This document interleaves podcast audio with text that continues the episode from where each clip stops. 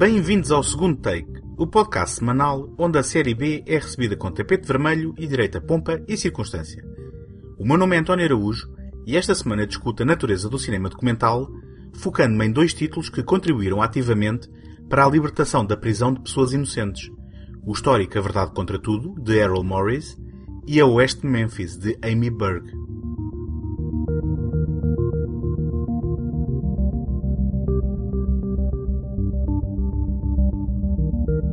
O episódio de hoje é apoiado pela Take Cinema Magazine, a dar cinema desde 2007, com o intuito de oferecer uma alternativa cultural completamente gratuita. Em www.take.com.pt encontram críticas, artigos, passatempos, trailers e todos os números editados da revista.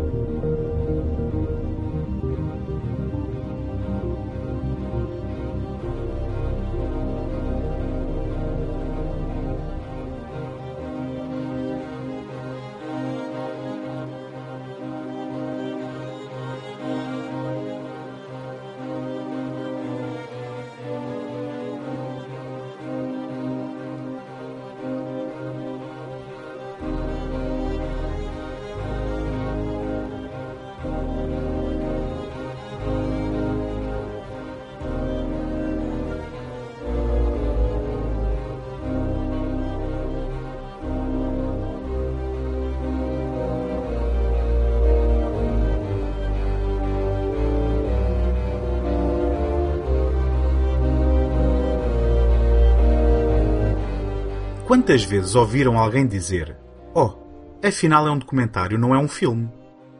Este tipo de afirmação, nada rara, reflete uma série de preconceitos e equívocos em relação aos documentários, alimentados ao longo do primeiro século de vida do cinema. A começar em Nanook, o Esquimó, o precursor mudo do documentário moderno, realizado em 1922 por Robert J. Flaherty. Aqui, como em qualquer filme do género, e sim, o documentário é um género fílmico, logo um documentário é um filme, e existe um olhar que enquadra, filtra e edita as imagens que decide mostrar e que, com maior ou menor encenação, traduzem uma preocupação narrativa. É verdade que o documentário lida com o mundo real, mas não o reflete nem o define, a não ser através da percepção que o seu autor tem do mesmo. Nunca tendo sido verdadeiramente popular no circuito comercial, foi na televisão que o formato documental ganhou expressão, nomeadamente em canais de pendor histórico e ambiental.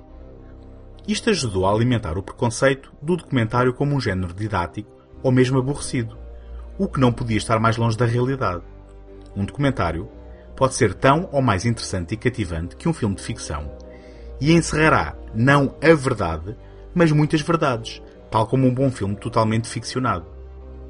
Além disso, hoje em dia, as fronteiras entre a ficção e a realidade estão cada vez mais esbatidas, seja pela influência da reality TV ou pelas novas técnicas documentais, das quais Errol Morris, de quem vou aqui falar hoje, foi pioneiro.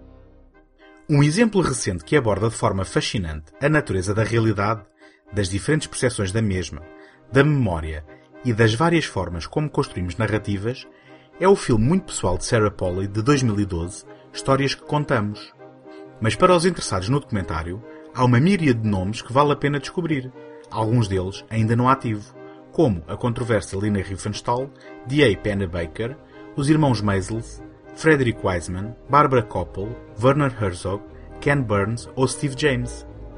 Aponto também dois nomes mais recentes, o político e interventivo Michael Moore e o arrojado Joshua Oppenheimer. I'd run away from home a couple times. once or twice, I don't know. And uh, this all started, Dave was running away from home. He takes, I took a pistol from my, my dad's and a shotgun. Took a neighbor's car. I think I'd broken in their house or something and got the keys to it. I forget exactly what it was. Oh. Ended up coming to Dallas.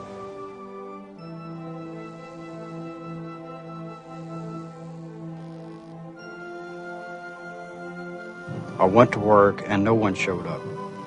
being a weekend, sometimes they worked, sometimes they didn't.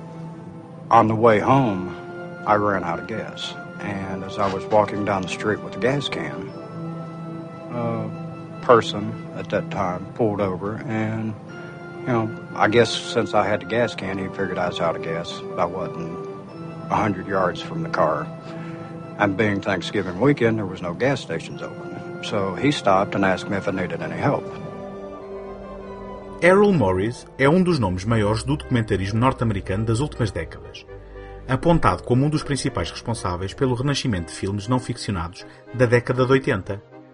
Tendo retratado um cemitério de animais de estimação na sua obra de estreia de 1978, Gates of Heaven, abordou uma série de diferentes temas ao longo da sua filmografia, passando pelo retrato do brilhante Stephen Hawking em A Brief History of Time, de 1991, pela cândida conversa com o antigo secretário da Defesa norte-americano Robert McNamara em The Fog of War de 2003, até à exploração dos atos de tortura de supostos terroristas por militares americanos revelados através de fotografias tornadas públicas em Operação Padrão de 2008. Mas foi o seu terceiro filme, A Verdade contra Tudo, no original The Thin Blue Line, de 1988, que colocou Morris no mapa. Nele se conta a história de um crime ocorrido em outubro de 1976, na cidade de Dallas, no estado norte-americano do Texas. Randall Adams, de 28 anos, tendo ficado sem gasolina no carro, apanha a boleia de David Harris, um menor de 16 anos, que fugiu de casa com um carro roubado. Mais tarde, nessa noite, bebem cerveja, fumam marijuana e vão ao cinema. A partir deste ponto, as suas histórias divergem. Adams alega que foi dormir para o quarto do motel onde estava hospedado com o seu irmão. Harris, no entanto, alega que foram mandados parar pela polícia e que Adams, de repente, disparou sobre o agente Robert Woods, que se aproximava do carro, matando-o. No julgamento que se seguiu, Randall Adams foi considerado culpado do crime e condenado à morte. Uma das inovações de A Verdade contra Tudo, à data de estreia, foi o uso de recriações com atores dos eventos relatados pelos intervenientes. Provavelmente, não terá sido o primeiro filme a fazê-lo, mas é aquele que é apontado como tendo inovado uma técnica que desde então se tornou uma moeda corrente deste tipo de narrativas criminais. Morris ilustrou alguns eventos de forma bastante estilizada, repetindo-os várias vezes, de forma a refletir as inconsistências entre relatos.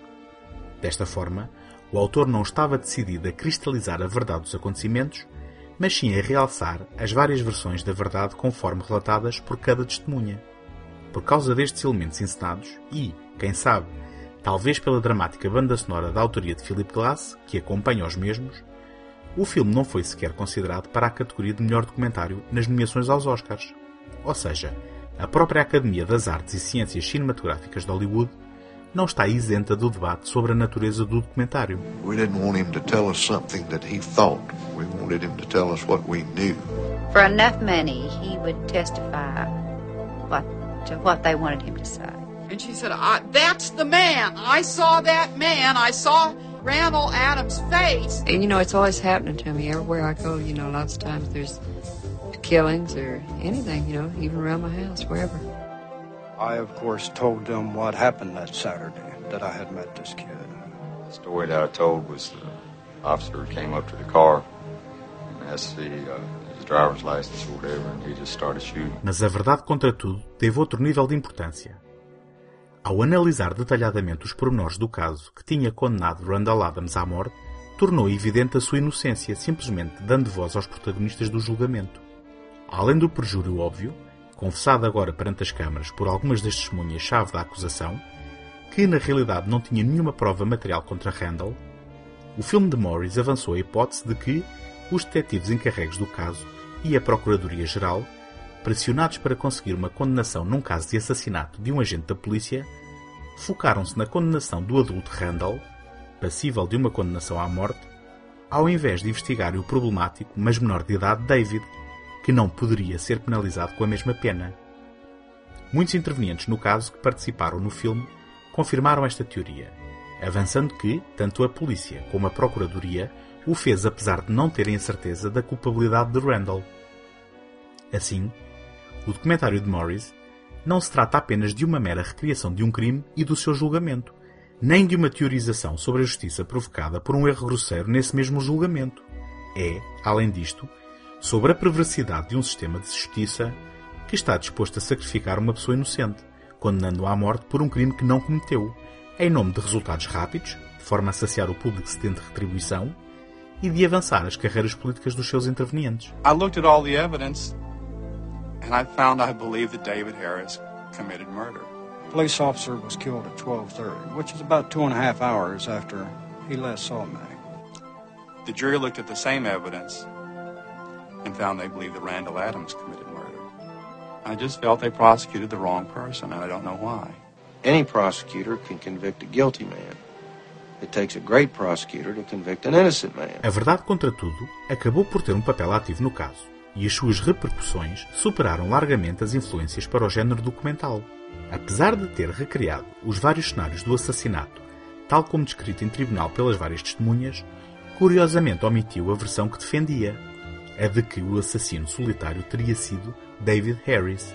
Na antológica cena final, onde ouvimos uma entrevista a David a ser reproduzida através de um gravador de áudio, pois a câmara de filmar tinha avariado nesse mesmo dia, este acaba por confessar a inocência de Randall de uma forma fria e desapaixonada, sugerindo que o denunciou como retaliação por aquele não o ter deixado dormir nessa noite no quarto que partilhava com o irmão. É um momento extraordinário e arrepiante que levou a uma nova audição em tribunal e que acabou por libertar Randall da prisão depois de 12 anos de injusto encarceramento. David, entretanto, tinha voltado a matar em 1985. Quando retratou o seu testemunho contra Randall, estava preso por esse crime e acabou por ser executado no estado do Texas em 2004 através de injeção letal.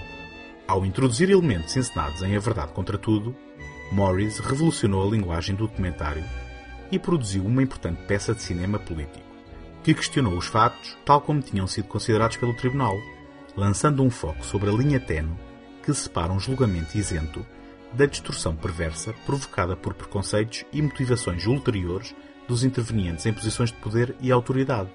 Esta pode ser a linha tenue que separa a justiça da injustiça, a liberdade da opressão e, em última instância, que define a sanidade do sistema, que é um dos mais fortes pilares de uma sociedade justa e democrática.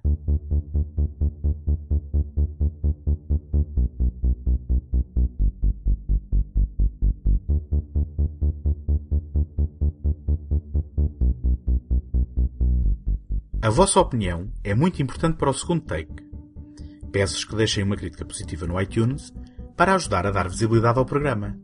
Se conhecem quem possa gostar do que aqui faço, partilhem o podcast e ajudem-me a chegar a mais pessoas. Se estão a ouvir este programa pela primeira vez e gostam do que ouvem, podem subscrever o segundo take em qualquer plataforma ou sistema via iTunes, Stitcher, Castbox, RSS ou qualquer aplicação de podcast da vossa preferência. Podem também visitar a página segundotake.com, seguir-me no Facebook e no Instagram e enviar as vossas opiniões e sugestões para segundotake.gmail.com.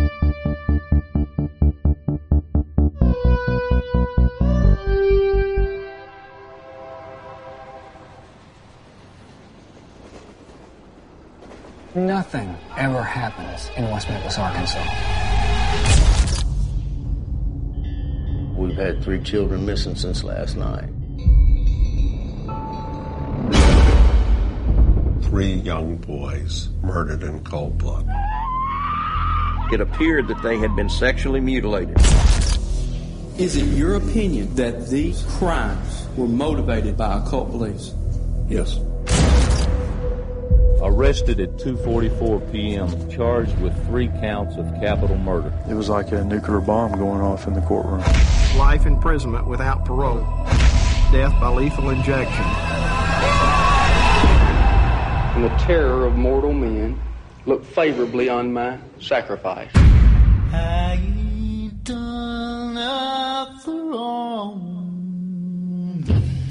A case with a confession would be easier as opposed to one without direct evidence. I read the confession on the front page just like everybody else did. Jesse's borderline mentally retarded. The statement was put in his mouth by the police.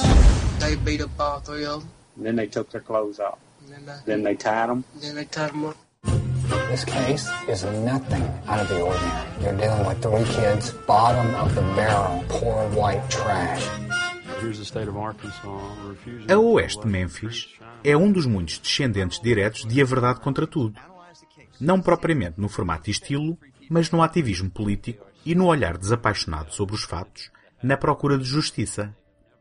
Realizado em 2012 por Amy Berg e produzido por Peter Jackson, figura responsável pelos blockbusters O Senhor dos Anéis e O Hobbit, a Oeste de Memphis é o culminar de uma extraordinária e inacreditável história de injustiça que, através do poder do documentário, sensibilizou advogados, ativistas, figuras da comunidade artística e pessoas comuns a lutar por uma causa que parecia perdida. Tudo começou em 1993, com o horripilante assassinato de três rapazes de 8 anos, Christopher Byers, Michael Moore e Stevie Branch, em Memphis Oeste, no estado norte-americano do Arkansas. A descoberta dos seus corpos, atados e mutilados, levou, após o exame forense dos corpos, à determinação pelas autoridades locais de que este era um crime resultante de rituais satânicos. Três adolescentes identificados pela polícia como satanistas, Jesse Miss Kelly, Damian Eccles e Jason Baldwin, foram então presos. Na realidade, estes rapazes foram presos porque ouviam música heavy metal e eram diferentes da restante comunidade cristã evangélica. Numa confissão arrancada a Jesse, um jovem no limiar do atraso mental, numa situação muito similar à confissão de Brendan Dassey, que pode ser testemunhada na série da Netflix Making a Murderer, este implica-se a si próprio e aos amigos no crime, cedendo à pressão das palavras que a polícia lhe coloca na boca e construindo a narrativa perfeita para as autoridades. Isto leva à condenação de Jesse e Jason a uma sentença de pena perpétua, enquanto que Damien, o mais inteligente e aquele que é apontado como líder do grupo, é condenado à pena de morte. Most people think that this case is something extraordinary. It's spectacular in some sort of way, and it's not. People like Burnett and Fogelman, they thought they could make a name for themselves off of this case because really, you're dealing with three kids who were bottom of the barrel, poor white trash that nobody's ever going to ask another question about. He thought they would say guilty, this whole thing would be swept under the rug, the state would kill me, Jason and Jesse would spend the rest of their lives in prison, he would move up the political ladder. That's all he cared about. This case is nothing out of the ordinary. This happens all the time. Este caso foi celebrizado por um conjunto de documentários produzidos pela HBO e realizados por Joe Berlinger e Bruce Sinofsky. Paradise Lost, The Child Murderers at Robin Hood Hills, de 1996, é um filme de duas horas e meia que faz um retrato minucioso do caso, dado o acesso sem precedentes dos cineastas aos dois julgamentos. Isto porque Jesse foi julgado separadamente de Damien e Jason, bem como aos vários intervenientes, desde advogados, arguídos, as suas famílias e as famílias das vítimas. Este olhar documental depressa levanta dúvidas sobre o caso e sobre a justiça das condenações atribuídas aos réus, fazendo despertar o interesse de grupos de apoio e ativistas que se focam em situações de condenação de supostos inocentes. Em 2000, seguiu-se Paradise Lost 2 Revelations, que segue estes grupos na tentativa de libertar Damien, Jason e Jesse, mas comete o mesmo erro que levou os rapazes à cadeia, apontando suspeitas a John Mark Byers, pai adotivo de uma das vítimas, sem qualquer tipo de sustento ou prova. Estas acusações parecem ter origem apenas em preconceito dirigido a Byers, visto que este é uma figura sensacionalista e dramática na sua forma de falar e agir. Paradise Lost 3, Purgatory, começou a ser filmado em 2011 e pretendia retratar a vida na prisão de Damien, Jason e Jesse, quando novas provas de DNA vieram dar um novo alento à cruzada legal daqueles que ficaram conhecidos como os Três de Memphis Oeste. Assim, este último capítulo é um complemento a A Oeste de Memphis, seguindo a reta final deste caso. Quem quiser conhecer os detalhes deste caso e tenha aproximadamente 7 horas para investir, deverá procurar a trilogia Paradise Lost. Mas fica o aviso. As imagens do caso são de natureza bastante gráfica e são, portanto, bastante perturbadoras. Além disso, por terem sido feitos sem o benefício da retrospeção de que a Oeste de Memphis beneficia, lançam teorias e suspeitas na sua emocionante e sentida procura por verdade e justiça, que se vieram a comprovar mais tarde como erradas. If you disregard the state's satanic ritual theory, the entire nature of the crime changes. It starts you thinking, well, we're, maybe we're not looking for these extreme suspects. We're looking for someone who's kind of ordinary, invisible. So at that point, we thought we should put more funding into further DNA testing. We're getting packages and shipments of all sorts of DNA samples that we're then forwarding on to our DNA expert. Out there was a process that was going on that either would be the impetus for exoneration or would be the state's last chance to demonstrate in this highly controversial case that he was good for it. And Damien's reaction to that was that he was absolutely adamant about the DNA testing. A oeste Memphis é uma boa alternativa resumida do caso e será a escolha ideal para quem quiser conhecer esta história em pouco mais de duas horas. A produção de Peter Jackson não é acidental. Em conjunto com a sua mulher Fran Walsh, foi uma das muitas celebridades que se juntaram à luta pela libertação dos três de Memphis Oeste, quando este caso chegou aos ouvidos da opinião pública.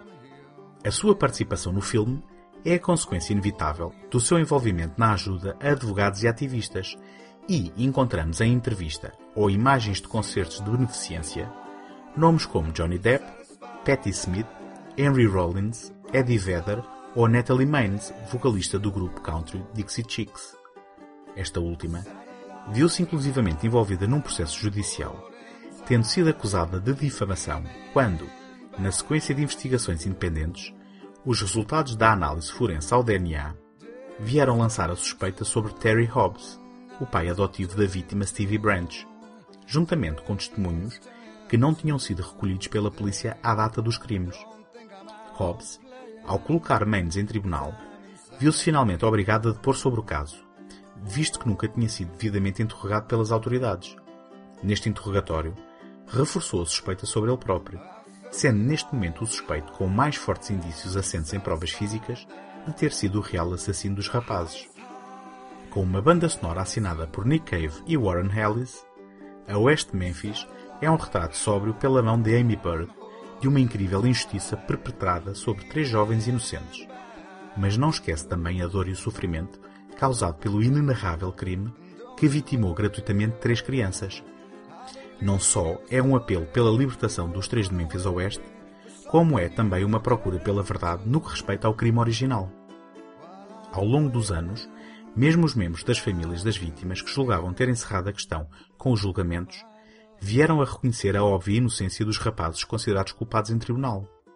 Infelizmente, o Estado do Arkansas não reconhece as irregularidades que levaram às condenações.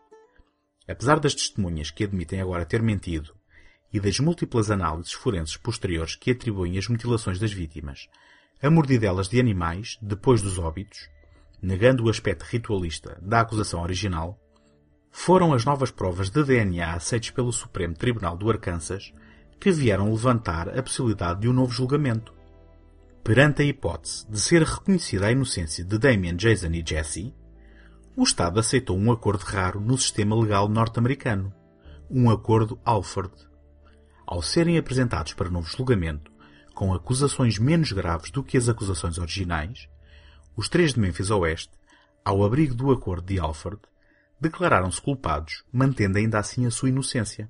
Desta forma, o novo juiz do caso sentenciou-os aos 18 anos e 78 dias de prisão que já tinham servido, tendo sido libertados nesse mesmo dia.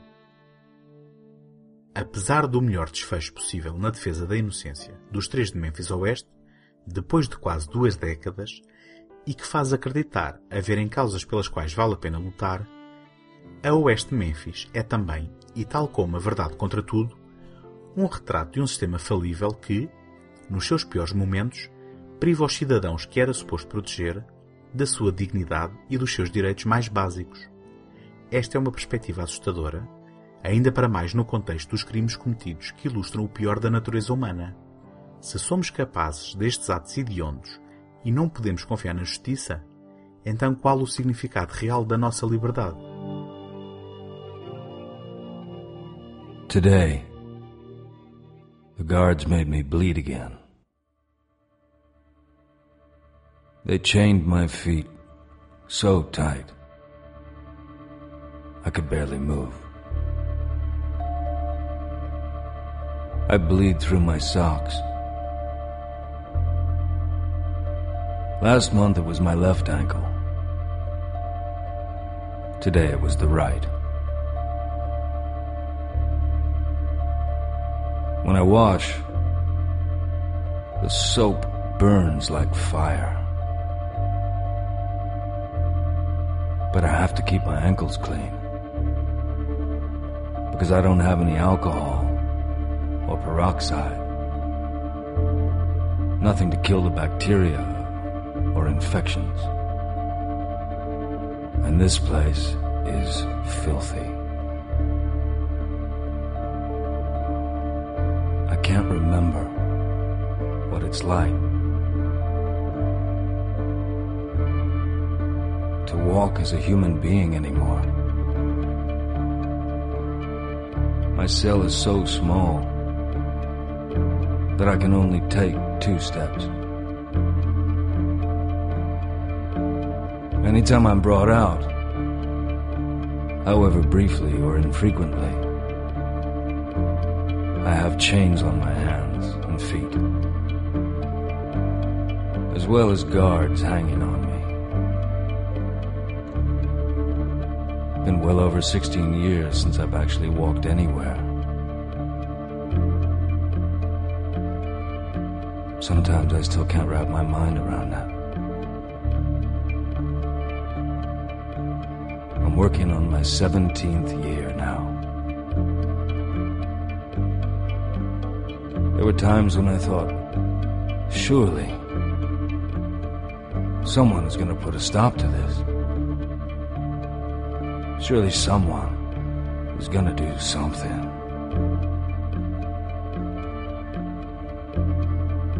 But they never do.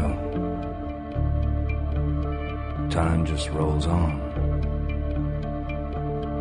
It's insanity.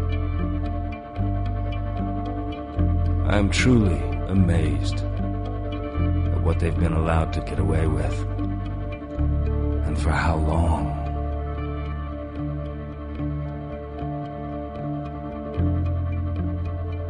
Oh well. Does no good to dwell on it. Either I waste my energy by focusing on things I cannot change, or I conserve my energy and apply it to small things I can change. That's what the I Ching calls the taming power of the small. Encontramos na próxima semana. Até lá, boas fitas.